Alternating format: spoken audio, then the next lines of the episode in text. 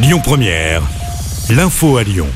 Bonsoir à tous. C'est une décision qui ne risque pas de calmer la colère des policiers. Certaines de leurs demandes d'arrêt maladie pourront être refusées. Déclaration commune ce soir faite par le préfet de police de Paris et le directeur général de la police nationale.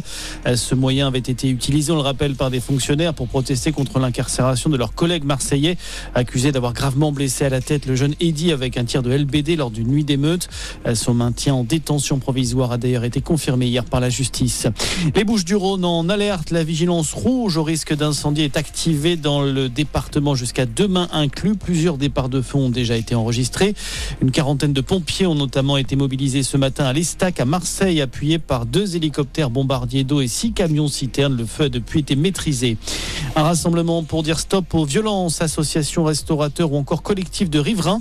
Ils appellent à manifester ce soir à 18h devant la mairie de Bayonne. Mobilisation pour dénoncer les nombreuses agressions commises lors des récentes fêtes et férias de la ville.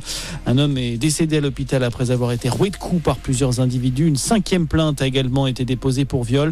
Euh, pour le moment, aucun suspect n'a été interpellé. En Russie, Alexei Navalny condamné à 19 ans de prison supplémentaire pour extrémisme. L'audience s'est déroulée à huis clos. Déjà incarcéré depuis deux ans, le principal opposant à Vladimir Poutine purge déjà une peine de 9 ans de prison dans une affaire de fraude.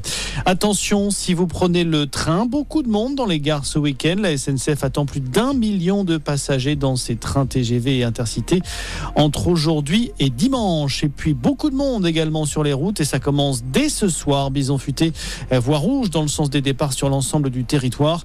Demain, ce sera pire. Drapeau noir sur tous les axes dans le sens des départs. Ce sera tout simplement la journée la plus difficile de l'été, prévient Bison Futé.